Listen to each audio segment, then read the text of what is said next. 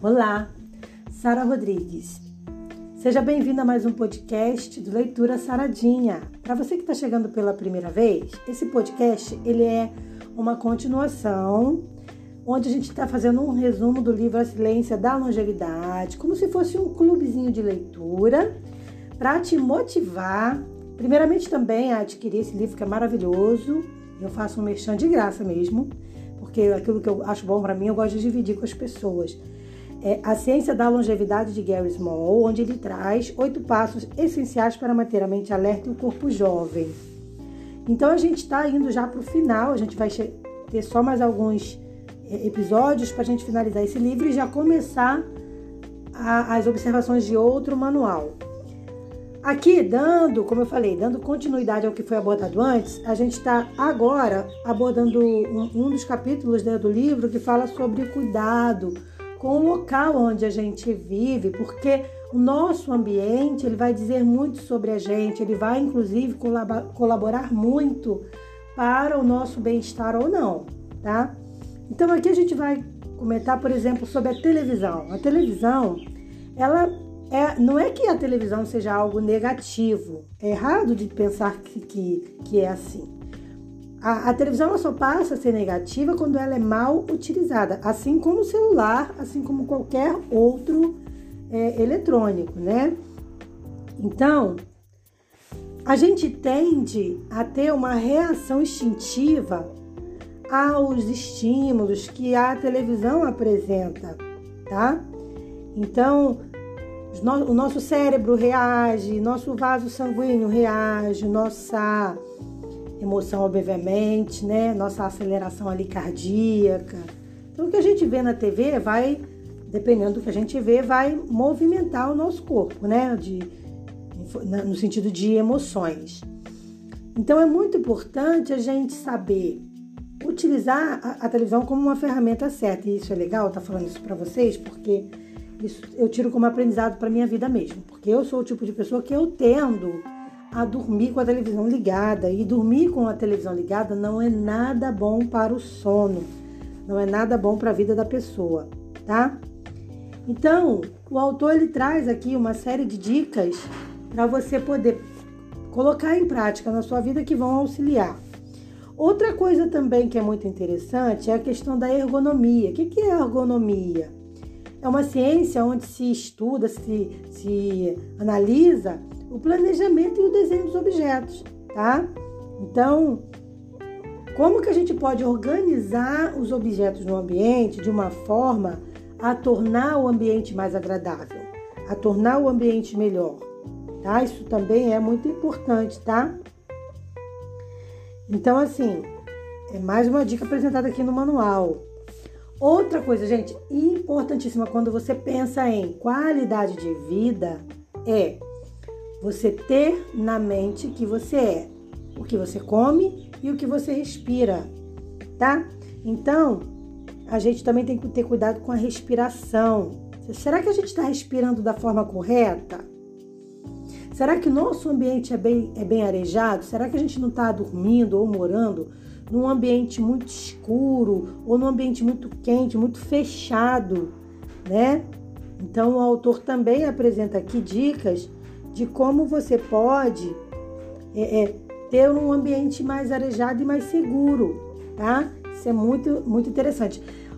Outro detalhe também é que a gente não pode falar de saúde sem comentar o mal que o cigarro faz, né, gente? Eu perdi meu avô, meu avô já, tinha, já fumou em algum momento, meu marido perdeu parentes, inclusive pessoas novas, por conta do cigarro. Então, se a gente for ver assim, de quem estiver ouvindo esse podcast e do, da nossa sociedade cristã, né? São muitas pessoas que contam histórias para contar de pessoas que perderam a vida por conta do cigarro. Então, o cigarro, além de fazer um mal danado para a saúde, ele envelhece, tá? Então, cigarro não faz bem para ninguém, né, gente? Não faz bem para ninguém. Se você puder não fumar ou se puder parar de fumar, seria um grande negócio que você vai estar tá fazendo aí para sua saúde. Eu não precisava nem falar disso, mas eu estou comentando porque é importante comentar aqui. E tá no livro também, tá no manual. Então, ele vai comentar sobre isso. Ter cuidado com o sol, porque a gente às vezes pensa assim, ah, eu vou pegar sol porque pegar sol faz bem, é bom para saúde. Não, é bom para saúde até um certo momento, tá? Que é antes das 10 e depois das 4. O sol, depois das 10 até as 3, 3 e quase 4 horas, é o sol perigoso. Então você vai à praia, o ideal não era você ficar pegando sol ali não, direto não, entendeu? Senão esse sol aí não é bom para sua pele, não é saudável, tá? Olha, outra coisa também em relação à, longevidade, em relação a ter saúde, viver com bem-estar, viver com qualidade de vida. Cuidado ao dirigir também, porque às vezes você na, na direção você senta errado, a tua postura tá errada. Hoje em dia tem muita gente fazendo bico com Uber. Então a pessoa, Uber e 99, né, no Brasil seriam acho que essas. Mas assim, a pessoa às vezes ela fica ali numa posição errada há muito tempo e não percebe que faz mal danado para a coluna. Então, se acomodar bem, sabe, se sentar corretamente, fazer exercícios para ajudar a coluna também, isso ajuda bastante, tá? Então o autor traz uma série de dicas, tá? Interessantes aqui. E, obviamente, também trabalhar a prevenção de acidentes, né? Então, se a gente tem, por exemplo, uma pessoa idosa em casa, evitar degraus desnecessários, colocar um corribãozinho no banheiro às vezes ajuda muito, porque o histórico de, de pessoas idosas acima da maioridade que caíram no banheiro, isso é muito grande, histórico é muito grande, tá? Então vamos lá. Abrindo aspas aqui, ele comenta também sobre, sobre a questão de você, se quanto você puder, né, o quanto for possível, você fazer ali uns temperinhos em casa. E hoje os temperos estão tão caros, gente, que quanto mais a gente puder plantar, melhor. Eu sou privilegiada, né? Moro num, num quintal muito grande, num, num, quase um mini sítio. Então eu tenho muito espaço para plantação. Meu marido gosta de plantar, planta muito. A gente já colheu várias coisas do quintal e é muito gostoso você poder comer alguma coisa que veio do teu quintal, do fruto do teu trabalho ali. Mas mesmo você tendo uma casa pequena, dá para você fazer uma hortinha de temperos. Sabe por quê que eu digo que dá? Porque, ah, mas eu não tenho espaço grande para fazer a horta. Você pode fazer uma horta vertical, não precisa ser no chão, tá? Então você vai fazendo ali uma horta vertical. Eu vou ver se depois eu mando para vocês um, umas ideias sobre hortas verticais. Eu mesma vou fazer uma aí também, vou botar no meu canal do YouTube para vocês verem, tá? Então, ele, abrindo aspas, ele diz assim, abre aspas, um jardim de vegetais ou de temperos é agradável, aos olhos e pode realmente tornar-se útil na cozinha, quando você quiser folhas de alecrim ou de manjericão para completar seu prato.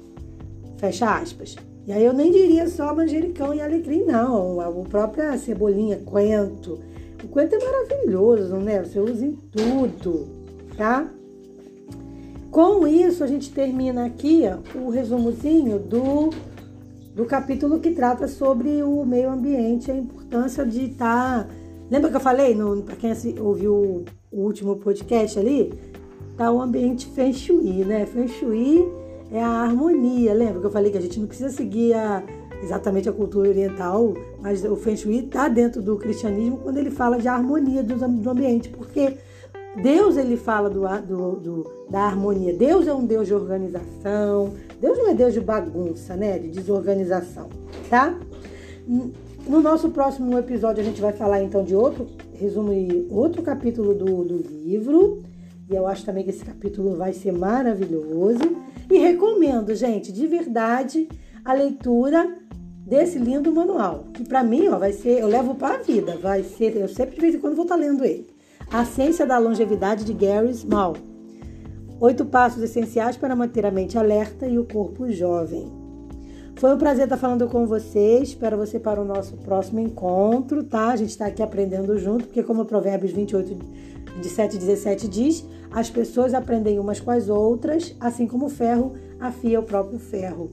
Eu amo aprender e crescer junto com vocês. Um forte abraço. Até o nosso próximo encontro. Não esquece de visitar o meu canal no YouTube, que vai ter outro conteúdo. Não vai ser o conteúdo que está aqui. Não esquece de se inscrever no meu canal do Instagram e receber também conteúdo diferenciado, de seguir lá. E para quem usa o Facebook também. Um forte abraço para vocês. Paz.